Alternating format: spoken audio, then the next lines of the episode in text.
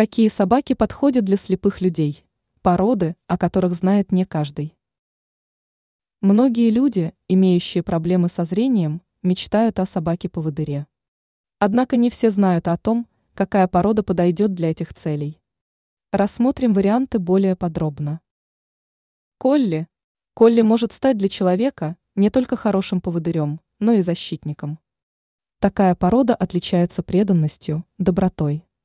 Кроме этого, она хорошо адаптируется к новым условиям, переносит шумные места. Лабрадор. Лабрадоры имеют хорошую выдержку, легко обучаются и прекрасно ладят с людьми.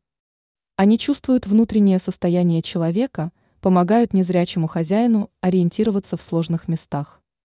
Однако важно учесть, что данные собаки нуждаются в правильном питании и активных прогулках. В противном случае у них могут возникнуть проблемы со здоровьем.